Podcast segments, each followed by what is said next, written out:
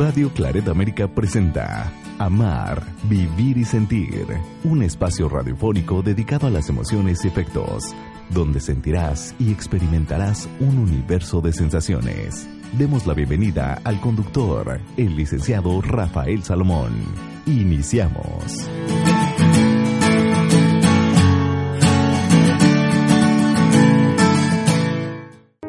Bienvenidos a este programa Amar, Vivir y Sentir. Soy Rafa Salomón y el día de hoy tenemos un programa muy especial. Pero antes de iniciar, quiero darle un abrazo, un saludo y decirle gracias a Luz María, quien se comunicó al teléfono que doy frecuentemente en estos espacios para agradecer, felicitar y respecto al tema que fue para ella, literalmente, fue para ti, Luz María. Muchísimas gracias.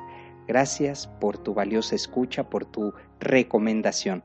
Desde aquí, mis sinceras oraciones para ti y por supuesto que me uno a ese dolor, a esa pérdida, que ellos desde el cielo donde están, oran por nosotros, así que no dejes de orar por ella, por tu hija. Vamos a entrar en tema, el tema del día de hoy. Está inspirado en un libro. El libro se llama Queridos Educadores. Es una recopilación que hace la editorial PPC. Voy a compartirles un apartado muy especial. Es una escuela para soñar. Nos dice el Papa Francisco que hay que ser portadores de esperanza. Esto es muy importante hoy en día porque creo que los niños y las niñas deberían llevar una nota en su camisa que dijera, trátese con cuidado, contiene sueños. Les transmitimos a las niñas y niños a veces nuestros miedos, frustraciones, nuestros sinsabores, lo peor les impedimos que sueñen. Si un niño se acerca con nosotros y nuestros hijos se acercan con nosotros y nos dicen, oye, papá, oye, mamá, yo quiero decirte, ¿Qué hacemos? Como estamos tan involucrados en nuestro día a día, como hemos dejado de soñar, como no tenemos esa capacidad que ellos tienen, y lo voy a ver más adelante, porque un niño es una vasija, empezamos a bloquear. Ya no queremos que sueñen y los queremos que se alineen a un pensamiento, pero déjame decirte y déjame recordarte que un niño es una vasija llena de sueños, de ilusiones, de esperanzas, sin duda todo aquello que un pequeño cree y crea está alimentado por los sueños. ¿Y por qué? Por una única razón, porque tiene una mente libre, sin ningún tipo de frontera gobernada por la fría y calculadora razón del adulto. Cuando crecemos se nos olvida que tenemos la capacidad de soñar. Por eso es importante que le demos ese aliento, que le demos esa esperanza a los pequeños, cuidado, contiene sueños. Pero, ¿qué son los sueños? No sé si alguna vez te has preguntado. Bueno, hemos hecho una investigación y voy a compartirte algunas definiciones de lo que significan los sueños para los niños. Mira, los sueños tienen principio sin fin. Qué bonito, ¿verdad? Son unas joyas estas, estas respuestas. Los sueños tienen principios sin fin, no dejamos de soñar nunca. Los sueños, dicen los niños, las niñas, traen emociones. Ay, claro que sí. Un sueño nos lleva a esa emoción. Los sueños tienen metas. Los sueños tienen alas. Qué hermosa imagen. No solamente se trata del sueño per se, sino es el mismo sueño con alas que nos lleva a una y otra dimensión. Los sueños nunca se apagan, dicen ellos. Y efectivamente, en el momento en que dejamos de soñar es cuando hemos empezado a crecer, empezar a olvidar que un día creímos y creamos un sueño. Los sueños nos quitan la respiración. Y efectivamente, cuando éramos niños, tan solo el hecho de soñar que podía ser posible nos cortaba la respiración. Y ahora vamos a ver qué sucede con los adultos respecto al tema de los sueños. Los sueños para los adultos son también unas perlas maravillosas. Los sueños son una extensión espiritual. Fíjense nada más, qué fuerte, ¿eh? qué trascendente. Una extensión espiritual. Es como acercarnos a Dios. El soñar es eso, es podernos acercar más a Dios. Los sueños son expresiones del alma, indudablemente, aquellos anhelos, aquello que guardamos. Los sueños son una comunicación directa con uno mismo. ¿Qué te parece? Y hoy quiero invitarte a que reflexiones lo siguiente. Dime lo que sueñas y te diré quién eres. Definitivamente soñamos y soñamos para transmitir en nuestras escuelas, para transmitir en nuestras casas a los niños, a los adolescentes, nuestros propios sueños. Hay una parte importante en la lectura de este libro de la editorial PPC que se llama Queridos Educadores y que te estoy hablando exclusivamente de un tema. El tema es Escuela para Soñar. Él motiva a los profesores, motiva a los docentes a que vayan hacia estos sueños. Y en algo muy breve dice, hoy queremos seguir soñando, dice el Papa Francisco, y celebramos todas las oportunidades que tanto a ustedes, les habla a los profesores, como a nosotros, le dice a los niños también, profesores y niños, los grandes nos permiten no perder la esperanza en un mundo mejor. Esto es importantísimo, no perder la esperanza en un mundo mejor. Todos soñamos, indudablemente, todos soñamos. Pero es preciso soñar con una condición. Hoy quiero compartirte cuál es la condición para soñar. Es la condición de creer, creer que puede suceder, creer en nuestros sueños. Hay que examinar con atención la vida real, de confrontar nuestra observación con nuestros sueños y de realizar escrupulosamente nuestra fantasía, porque si bien es cierto, no todo lo que soñamos se puede llevar a cabo, no lo sé, pero si lo hacemos desde esta realidad, con los pies en la tierra, con la mirada en el cielo, pues podemos entonces soñar. Solo que hay que buscar el camino adecuado. A lo largo de la historia, el hombre ya ha demostrado que es capaz de muchas cosas que en momentos anteriores se habían considerado imposibles. O directamente nadie las había imaginado ni las había alcanzado a soñar en esas dimensiones. Por eso no perder la esperanza en un mundo mejor y con mayores posibilidades. En la escuela, en la casa, en la sociedad, todos tenemos derecho a soñar, a ser portadores de esperanza. Donde hay sueños, ahí siempre está Jesús, dice el Papa, y debemos luchar por nuestros sueños. Hace algún tiempo tuve la oportunidad de llevar una serie de conferencias, también inspiradas en un libro del Papa Francisco por esta editorial PPC, y en una de estas escuelas fui invitado a compartir y lo que vi me fascinó. Mi escuela es mi segunda casa, pero mi casa es mi primera escuela. Qué hermoso, ¿verdad? Es decir, la escuela se convierte en esta extensión de nuestra casa, pero nuestra educación y mi primera escuela es la casa. Y a veces olvidamos que en la escuela se enseña, pero en casa se aprende. A veces olvidamos quienes enviamos a nuestros hijos a la escuela esperando que ahí se les imparta toda la educación posible y muchas ocasiones descuidamos la primera escuela, esta que está en la casa, en el ejemplo, en hablarnos con amor, en ser coherentes. Dice el Papa Francisco en otra parte de su texto de Queridos Educadores, es todo un trabajo de gente que nos va ayudando a sentirnos en casa, aunque a veces la imaginación se vuelve a nuestra patria pero encontramos gente buena que nos ayuda a sentirnos en casa. Qué lindo que es poder sentir la escuela, los lugares de reunión como una segunda casa. Y esto no solo es importante para ustedes, sino para sus familias. Imagínate, cuando hay un clima agradable, cuando te sientes muy bien, pero ¿qué sucede con el acoso? ¿Qué sucede cuando los profesores no se llevan bien entre ellos? ¿Qué pasa cuando estos conflictos humanos? Pues ya no te sientes en casa, ¿verdad? Ya no puedes eh, ir con esa alegría. Por eso, el Papa también nos dice, debemos ser capaces de contagiar qué? Alegría. Sin embargo, la alegría, cuando nos volvemos adultos, parece que se va desvaneciendo de nuestras vidas y se limita a ciertos aspectos. Ya no nos emociona, no nos alegra. Muy pocas cosas nos causan alegría. Y aquí traigo algunos ejemplos y que quiero compartir con ustedes. ¿Cuándo sientes alegría? Piensa un poco. Algunas personas sienten alegría cuando les suben el sueldo. Fíjate, momentáneo, un momentito, ah, me subieron el sueldo. Bien, me cancelan una junta de trabajo. ¿Hay alguna alegría ahí que tenías que estar a tal hora y se cancela? Y eso como que causa cierta alegría. Muchas personas que trabajan en el transporte, conduciendo un camión, un autobús, dicen que sienten alegría cuando apagan el motor de su camión y llegan a casa. Imaginemos este momento en el que el camión todo el tiempo está cuando se da la, vuelta a esta llave, ahí sienten alegría. Cuando mi esposa me prepara la cena, dirán algunos. Otros dijeron cuando confirman que no me van a correr de mi trabajo. En eso sustentamos nuestra alegría. Y una más, que esta es una perla filosófica. Muchísimas personas sienten una gran alegría cuando se quitan los zapatos que le han apretado durante todo el día. Fíjense, nada más. Ah, cómo descansa, ¿verdad?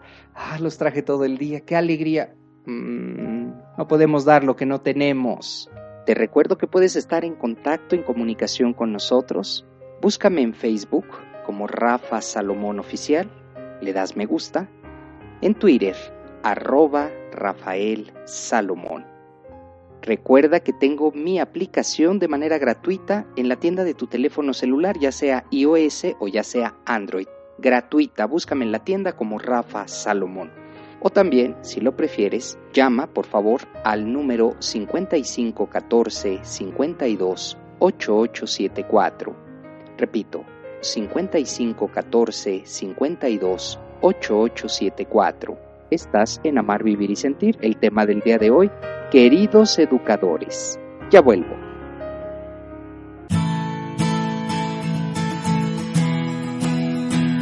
Una emoción puede tener variaciones ser profunda o ser momentánea.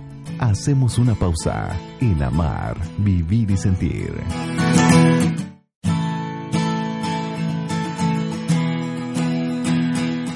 Conocer nuestros afectos de manera correcta nos ayudan a comprender mejor la vida y nuestro entorno. Regresamos. Esto es Amar, Vivir y Sentir. Ya estamos de vuelta en este espacio dedicado a las emociones. Estás en Amar, Vivir y Sentir. Soy Rafa Salomón y estoy compartiendo un tema de un libro, queridos educadores. El tema es una escuela para soñar. Saben, muchas personas viven insatisfechas, viven desmotivadas, poco felices, muy poco alegres. Entonces, si el Papa nos dice, transmitan alegría, ¿cómo vas a transmitir alegría con una actitud así? Tal vez la principal causa se encuentre en las emociones, en los sentimientos, en los afectos.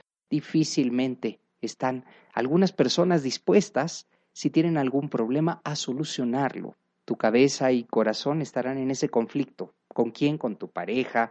Tú quieres hacer algo y ella no. Ya no hay comunicación, a lo mejor están viviendo un momento de infidelidad, un momento de frío en el matrimonio, en donde realmente ya no se encuentran bien, no han hecho nada o no saben y no pronuncian estas dos palabras que causan tanto daño en cualquier lugar, ¿eh? si no las sabes pronunciar.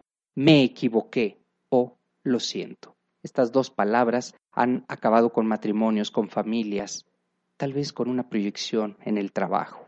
Quienes las pronuncian desde la sinceridad de su corazón viven más dispuestas a la alegría y a la felicidad.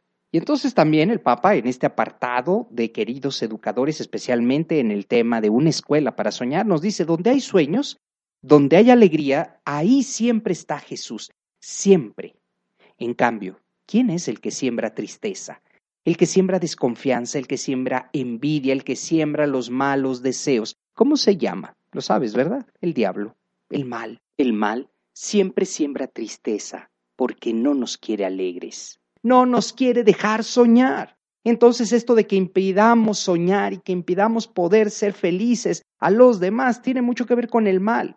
Quiere ayudarnos a que esa alegría no esté en nuestras vidas. Interesante, ¿eh? Y como he estado abordando el tema, pues resulta que desde casa se nos enseñan valores, ¿verdad? Valores como la honestidad. Pero resulta que no, que nos hemos dado cuenta que en las diferentes familias pues no se aprende a trabajar en equipo. Cada quien va por su lado y esto se nota en el colegio, en la escuela. Hace falta honestidad, nos conducimos por la ley del menor esfuerzo y el beneficio de hacer como que hacemos y se disfrazan nuestras carencias. Y un ejercicio claro respecto a este tema es que si tú eres profesor o en algún momento formaste parte de un equipo que nos hacían, a ver, trabajo en equipo y entonces vamos a pensar que las funciones típicas de un equipo de ocho personas más o menos es lo siguiente, en la casa se aprende el valor de la honestidad del trabajo en equipo. Resulta que en ocho personas, la primera, siempre vas a encontrar un líder. Número dos, un lector, el que va a leer toda la información. El líder va a estar observando y va a decir esto es lo que vamos a hacer, pero no se va a involucrar más allá de ser líder. El lector no se va a involucrar más allá de leer la información. El escritor, que es el número tres, se va a dedicar a transcribir lo que vaya seleccionando de acuerdo a cómo él lo considere. Y el número cuatro será el expositor. Estoy hablando de ocho personas. Las otras cuatro van a ser compañía uno, compañía dos, compañía tres y compañía cuatro. Solamente van en un acto de acompañamiento. El 50%, solo el 50% van a trabajar y no de una manera conjunta, sino cada quien por su lado y entonces así se entregan los trabajos. Debemos compartirles, dice el Papa Francisco, a los alumnos el valor de sumar talentos, de comprometerse con el equipo, los valores como bases sólidas para construir la fortaleza de este equipo, el compromiso, la sinceridad y la honestidad, valores que se aprenden en casa y lo estamos viendo. Hoy las escuelas no están desarrollando este trabajo en equipo, estos valores. Solamente la mitad del equipo va a trabajar. La escuela se vuelve una gran familia para todos, en donde junto a nuestras madres, padres, abuelos, educadores, maestros y maestras, compañeros, aprendemos a qué? A ayudarnos, a compartir lo bueno de cada uno, a dar lo mejor de nosotros, a trabajar en equipo, a jugar en equipo, que es tan importante, y a perseverar en nuestras metas. Esto será importantísimo, perseverar en nuestras metas. Y para alcanzar estas metas, hoy quiero hacerte una reflexión. ¿Eres capaz o te sientes incapaz? Porque son dos cosas diferentes. Sentirse incapaz y ser incapaz tiene como lo que los hace diferentes es la experiencia. Y mientras no tengas la experiencia dirás, no, eso yo nunca lo, he hecho. Pues inténtalo. Entonces yo me siento incapaz de hacerlo, pero a lo mejor eres muy capaz. Puede resultar frustrante echarnos sobre nuestras espaldas un empeño semejante. Conviene que una vez que hemos identificado genuinamente nuestros sueños, nos preguntemos si son posibles o no. Y una vez que hemos respondido a esto, conviene que nos preguntemos si también es posible para nuestras capacidades y posibilidades. Yo quiero ser el primer jugador de fútbol. ¿Me he preparado para ello? Ah, pero es que ya viene el mundial en Rusia y pues eso me emociona. Mm, una cosa, pues puedo ser capaz de soñarlo, pero yo no practico fútbol. Nunca lo he hecho. Y querer ser algo con los pies en la tierra, lo vuelvo a repetir. Los sueños tienen que ver con lo que y, en lo que nos hemos preparado. Así que la pasión tiene muchísimo que ver con nuestros sueños, pero también con los pies en la tierra. Y ya casi me estoy acercando al final de este espacio. El Papa Francisco nos dice, todos ustedes tienen un cofre, una caja y adentro hay un tesoro. Y el trabajo de ustedes es abrir esa caja, sacar el tesoro, hacerlo crecer y darlo a los demás y recibir de los demás el tesoro de los demás. Cada uno de nosotros tiene un tesoro adentro. Si lo guardamos, si lo encerramos, queda ahí y va a quedar encerrado. Si lo compartimos con los demás, el tesoro se multiplica con los tesoros que vienen de los demás. El amor es lo único que no se resta cuando se da. Una cuestión aritmética del amor. De tal forma que en esta parte, en este apartado, nos habla de este tesoro maravilloso que cada ser humano tiene. Nos habla el Papa Francisco acerca de lo importante que es compartirlo, no quedar, eh, quedarse con él, guardarlo y dejarlo ahí, no. Nos dice compártanlo. Y este programa, créanme, se está yendo, pues mejor dicho, ya se fue como agua y se fue rapidísimo. Así que antes de eh, acabar con este esta transmisión, te quiero compartir una oración muy especial y si eres docente, si tu participación es en una escuela en donde la educación religiosa se motiva, pues esta oración te puede ayudar. La escuela, una gran familia. Ayúdanos, Señor, a hacer que nuestra escuela sea una gran familia para todos y en la que todos tengan sitio.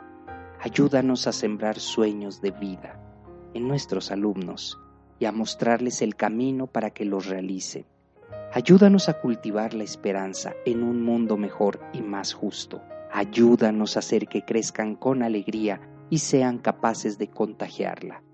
Ayúdanos a hacer de ellos personas de bien que compartan el tesoro de la vida. Y esta oración puedes repetirla, puedes compartirla y además hacerla antes de que comiences tus actividades como docente. Pídele ayuda a Dios y verás cómo empieza a cambiar. Desde tu alegría, desde tu manera de ser, en fin. Me despido con esta frase que es de un servidor. Si nos dejan soñar, no les dejaremos dormir. Soy Rafa Salomón y ha sido un verdadero gusto compartir con ustedes este espacio, estas reflexiones que están inspiradas en el libro Queridos Educadores de la editorial PPC. El tema que hoy abordé fue Una escuela para soñar. Así que tenemos grandes retos, tenemos grandes realidades para llevar a cabo en las diferentes escuelas y motivar y cuidar a los alumnos, a los jóvenes, a los niños y niñas. Hasta aquí el programa. Gracias por tu amable escucha, por tu valiosa escucha y recomendación para que muchas personas más puedan escuchar este programa. Hasta la próxima.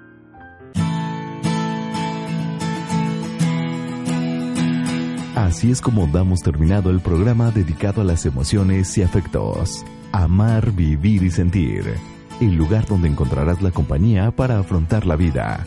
Esperamos nos escuches en la próxima transmisión, aquí en Radio Claret América.